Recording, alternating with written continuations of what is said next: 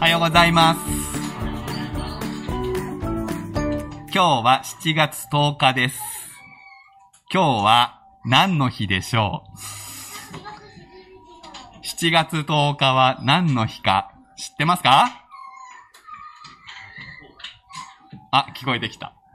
7と10ですから。7、10日ですから。納豆の日。はい。多分そうですね。スーパーできっと納豆が特売されるんじゃないかと思いますが、でも、あの、答えて欲しかったのはこっちで、今日は参議院議員選挙の日です。投票日です。さっき出たはい。パパとかが、ママとかね、投票所行ったか人がいたかもしれません。私ももう朝一番で、あの、投票所に行ってきました。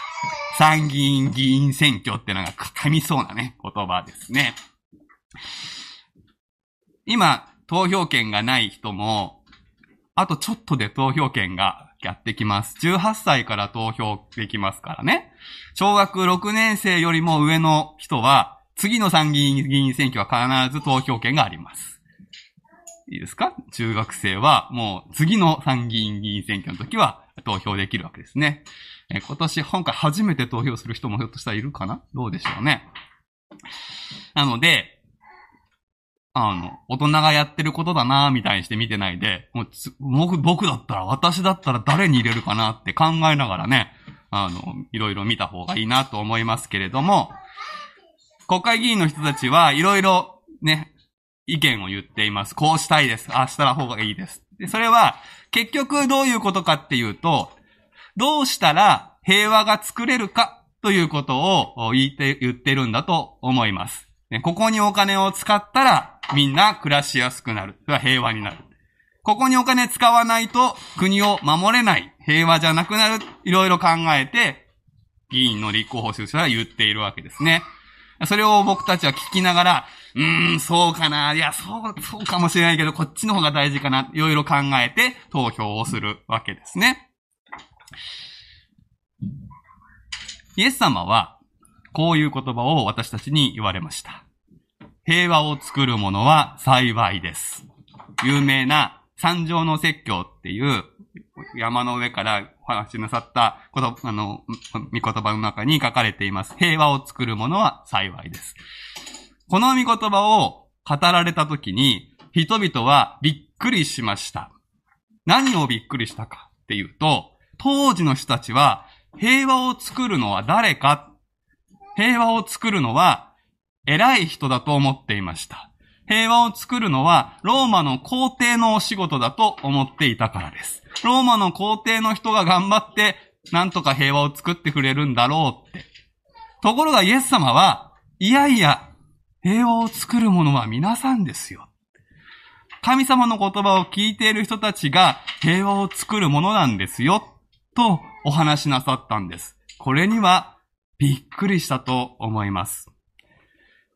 今日選挙があります。選挙で選ばれる人たちもお仕事をしますが、平和を作るのは議員さんだけではありません。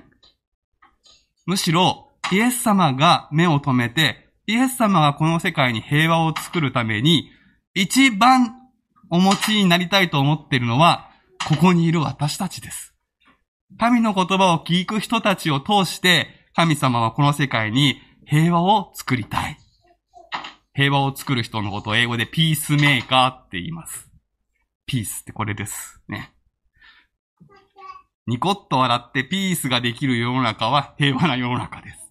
みんながピースできるように、みんながニコッと笑えて生活できるようにするために、実は、一人一人が大事だってことです。どうやったら平和が作れるんでしょうか？今日の聖書にもそのことが書いてありますから、どうしたらみんながピースメーカーになれるか、よーく御言葉を聞いてください。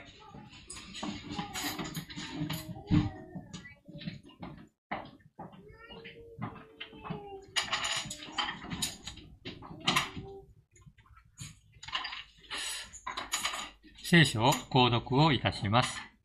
本日は、旧約聖書、詩編34編、1節から22節旧約聖書の詩編34編1節から22節司会者があ偶数あ奇数の説をお読みいたします。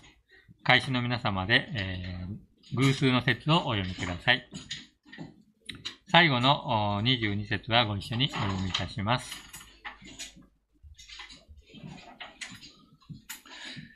それでは、購読いたします。詩編さあ34編。ダビデによる、ダビデがアビメレクの前で頭がおかしくなったかのように振る舞い、彼に追われて去ったとき、私はあらゆる時に主を褒めたたえる。私の口にはいつも主への賛美がある。私の魂は主を誇る。貧しい者はそれを聞いて喜ぶ。私と共に主を褒めよう。一つになって皆をあがめよう。私が主を求めると主は答え、すべての恐怖から私を救い出してくださった。主を仰ぎ見ると彼らは輝いた。彼らの顔は恥ずかしめられることがない。この苦しむ者が呼ぶと主は聞かれ、すべての苦難から救ってくださった。主の使いは主を恐れる者の周りに陣を張り、彼らを助け出される。味わい見つめよ。主が慈しみ深い方であることを。幸いなことよ。主に身を避ける人は。主を恐れよ。主の生徒たちよ。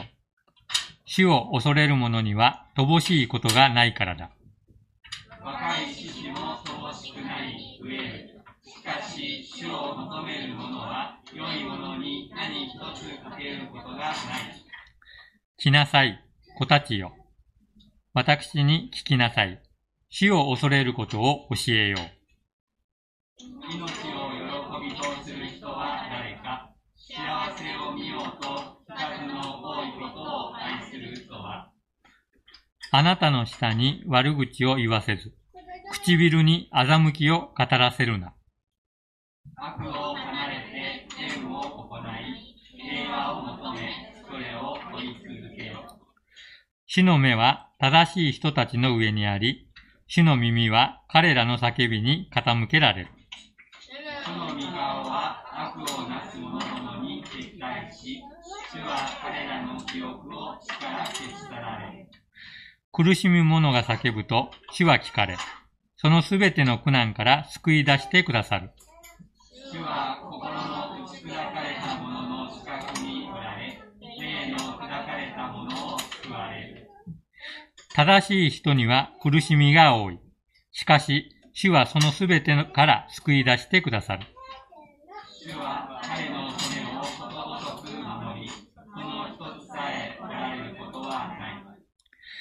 悪は悪しき者を殺し、正しい人を憎む者は責めを負う。主はそのしもべの魂をあがない出される。死に身を避ける人は誰も責めを負わない。宣教、主はどこに？原新学生が御言葉を取り継がれます。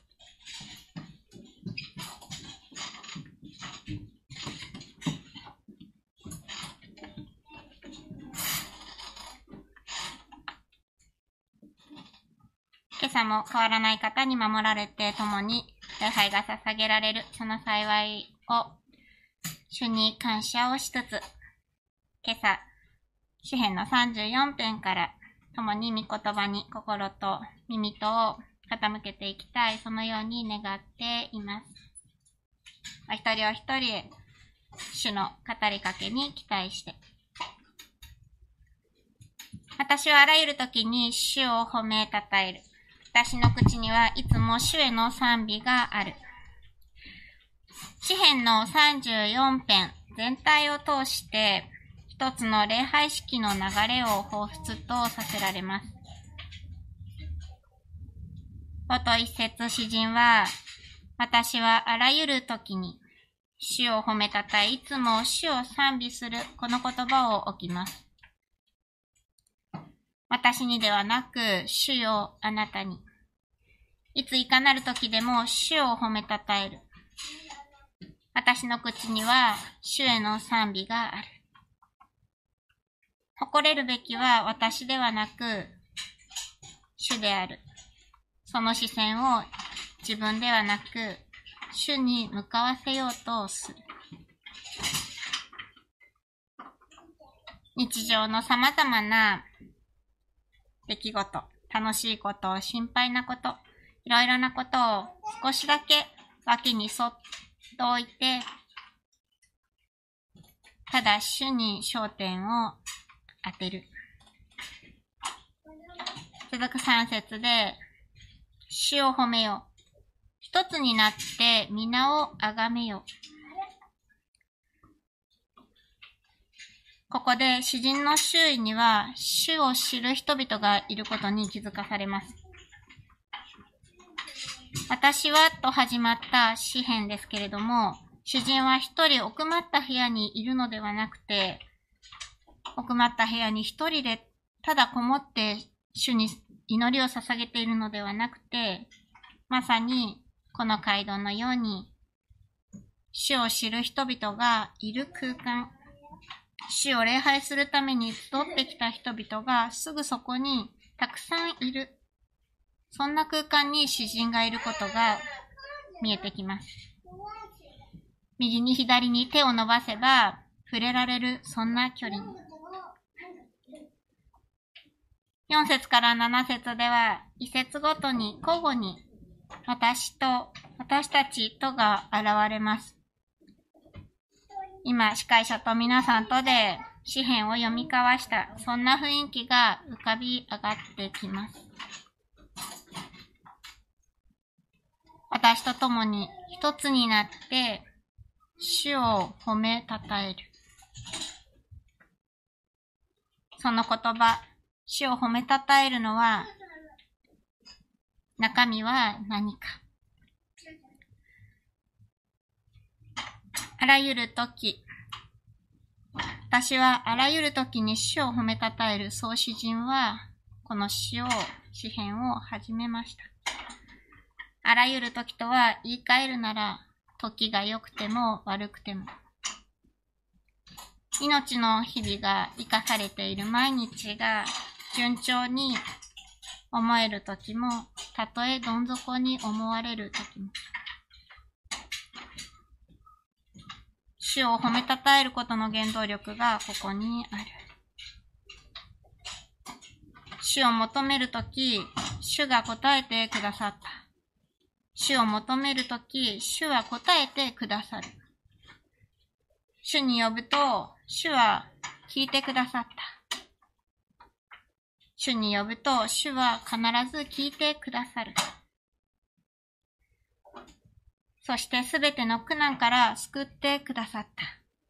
これからもすべての苦難から主は確かに救い出してくださる。主を恐れる者を主は覚え助け出してくださる。信仰者たちの絶対的な信頼をただ主に賛美の言葉また信仰の告白として捧げている。8節にたどり着くと、唐突に、味わい見つめよとの言葉に出会います。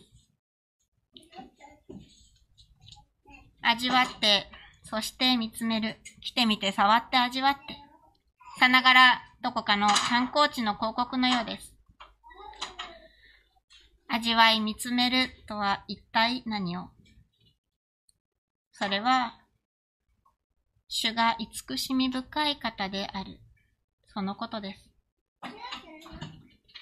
この8節に至るまでに描き出された主の姿、慈しみ深い主の姿を振り返らされます。私たちが求めるときに助けてくださる主。私たちが苦しみのうちに呼び求めるなら、叫び求めるなら、聞いてくださる主。ここに描き出されているのは、夢物語でも何でもなく、主人と、また主人と共にいたその人々が体験した一つ一つの出来事です。彼らがこのように主を味わい、そして見つめていたのと同様に、主は今を生きる私たち一人一人にも、主がどんな方であるのか、それを味わい、見てほしい、そのように願っている。例えばパイナップルという果物があります。知らない人は少数派かもしれませんけれども、丸ごとのパイナップル、切られていないパイナップルを見たことがあるでしょうか選挙ガイドの方にも絵が載っていますけれども、この丸ごとのパイナップルっていうのは、見た目はとても美味しそうな果物には見えない、そう思うんですね。なんなら食べ物にも見えないかもしれない。トゲトゲしていますし、どこを持ったらいいのかもわからないし、痛いし、中身を知らなかったら、これ食べ物なのか、そっから疑ってかかりたくなる、そんな様相をしています。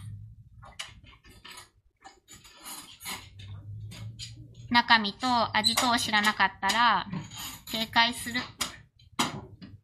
けれども、逆に、このパイナップルが好きな人からしてみたら、そんな見た目にとらわれずに、ぜひ味わってみてもらいたい。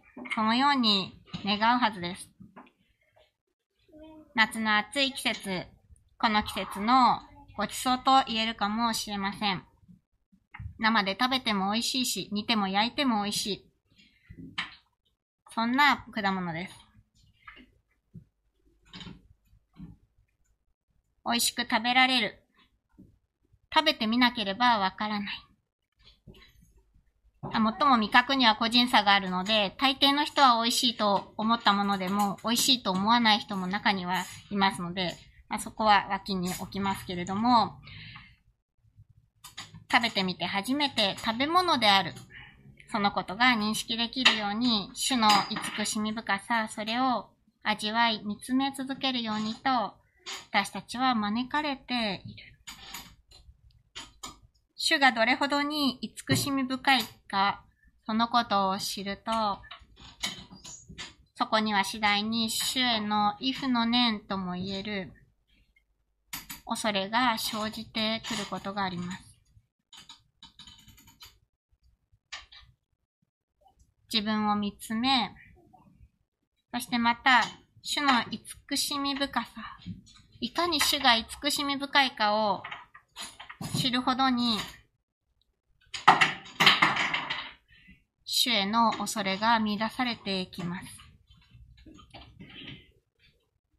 ふと一昨年、新型コロナの流行によって正しく恐れるという表現がよく聞かれた、そんなことを思い出しました。正しく恐れる。この意図するところは、恐るべき対象を正しく知ることの奨励でした。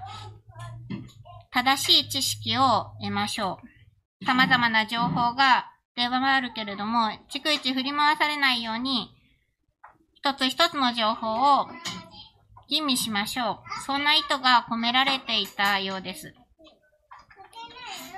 神への恐れもまたほんの少しこうした側面、側面があるように思われます。それは自分の罪深さを知る、そのことは大事なことです。けれども、自分の罪にばかり目を向けていたら、裁き主なる神への、裁きへの恐ればかりが、クローズアップされて気になってしまうかもしれません。だからといって、憐れみ深い慈しみと愛に満ちた神様。そこにばかりフォーカスしては、何をしても許してもらえる。だから大丈夫。そんな両極端に陥ってしまいかねません。神を正しく恐れる。そのことを知らせるために、そのことを私たちが知るために、来なさい。子たちを私に聞きなさい。そのように主人は招かれる。主の見舞いに共に集まるようにと、私たちは招かれて、今日もここに来た。共に神の言葉を聞き、また、正しく恐れるべき方を礼拝する。これが一つ、主の慈しみ深さを体験し続けるその秘訣である。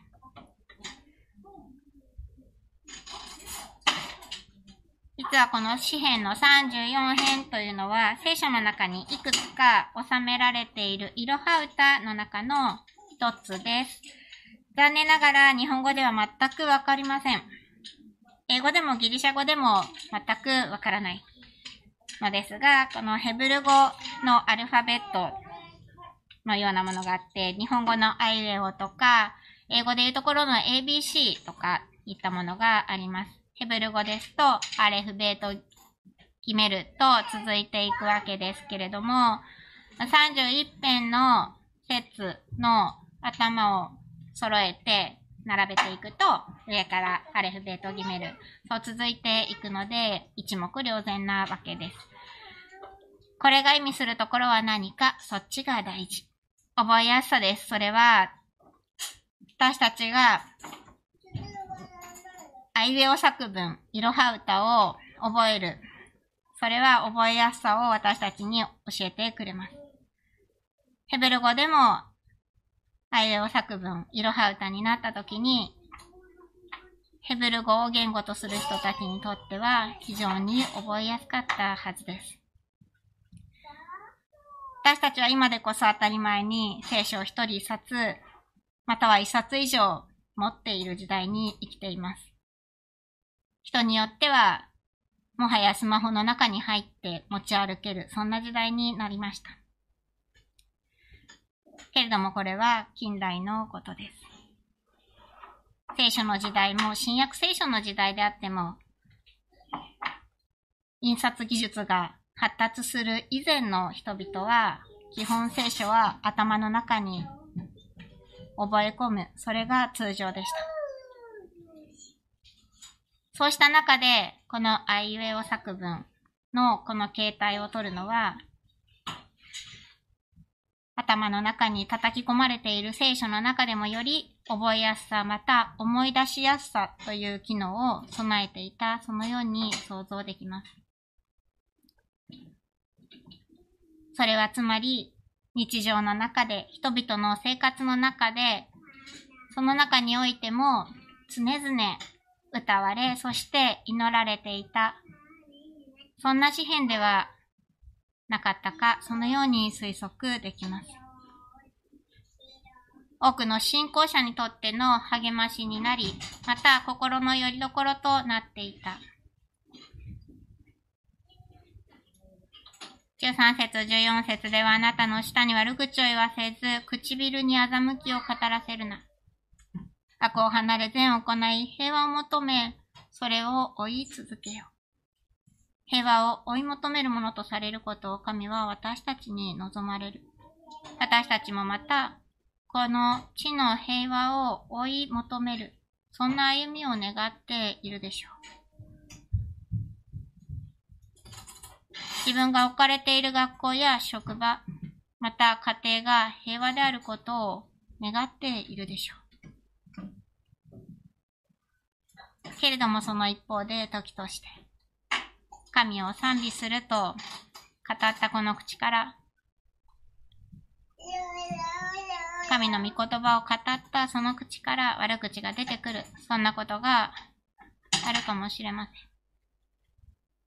でもなお、少しずつ、御言葉を口ずさむ中で、精霊の働きを通して、神の慈しみ深さを体験させられる。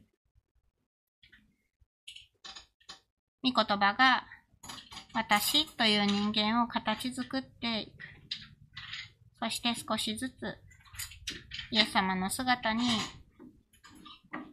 近づいていく。礼拝から御言葉を持ち帰り、日々御言葉を口ずさむことの大切さを教えられます。だからこそ詩人はこの詩篇が繰り返し繰り返し歌われる。そのことを願って、人々の記憶に残りやすい、そんな形をとったと言えるでしょう。19節には正しい人には苦しみが多いとあります。正しい人、正しいとはイエス様のように何一つ罪は犯さない。そういうことではなく、神との関係を正された、その理解で十分でしょう。信仰を持ったら、この世の苦しみから解放されるというのは、ただの伝説と言ってもいいかなと思います。むしろ信仰を持つことによって与えられる苦しみはあります。でもなお19節には続きがあります。しかもその続きは、しかしと始まる。それまでの文を打ち消す形で始まる。苦しみは確かに多い。不可解な出来事もたくさん起きます。受け入れるには重すぎるように思われる。そんなこともたくさんあります。しかし、主を呼ぶなら、主は確かにそこから主を呼び求めるものを救い出してくださる。その苦しみの中に、ずっとずっと永遠に浸かり続けることは決してないのだと約束をしてくださる。主はどこに？私たちが賛美を捧げるとき、苦しみと悩みの中にいるとき、嘆き、つぶやくとき、つい悪口が口をついて出てしまうとき、弱音を吐きたくなるとき、友人との楽しい時間を過ごすとき、必死に目の前の仕事を片付けているとき、洗濯物を干しているとき、食器を洗っているとき、嬉しいことが起きたとき、ありとあらゆるときに、神なる主はどこにいるのか。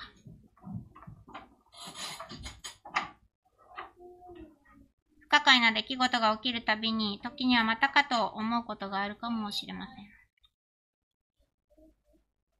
神は一体どこにいるんだろうそんなことがふとよぎることもあるでしょう。けれども主は私たちの声を確かに聞いてくださいます。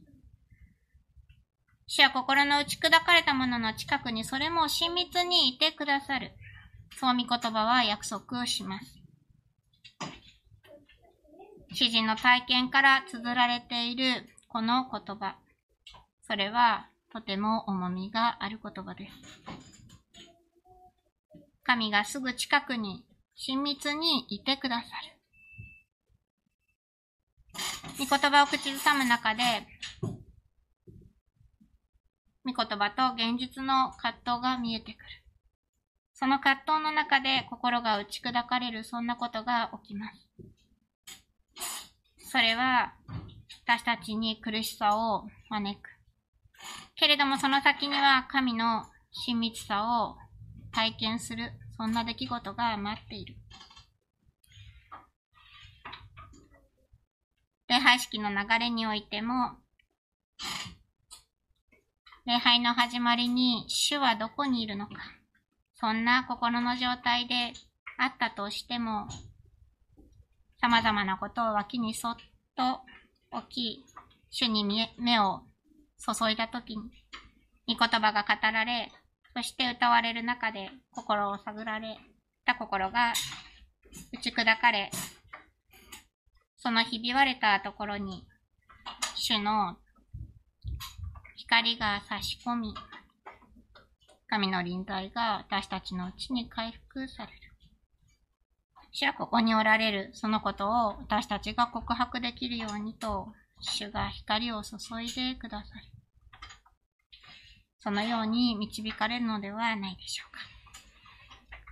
祈りをいたします。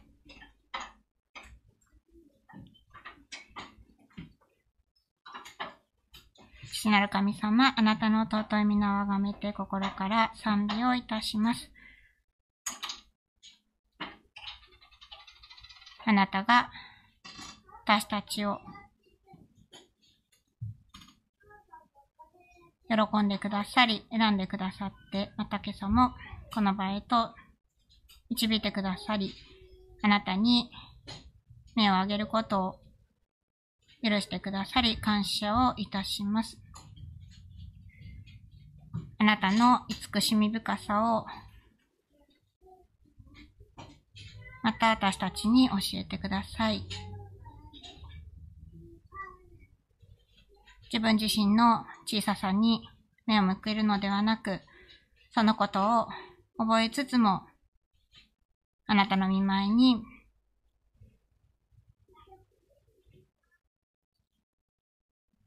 一人一人が歩まされているその幸いを喜び、あなたの慈しみ深さに感謝と、また恐れと思って歩み出るものであらせてください。また一週間それぞれの場へと使わされていきます。その中にあって、あなたが共にいることを、あなたの御言葉を口ずさみつつ、歩むことができますように、ひととき感謝をして、救い主イエスキリストのみんなでお祈りいたします。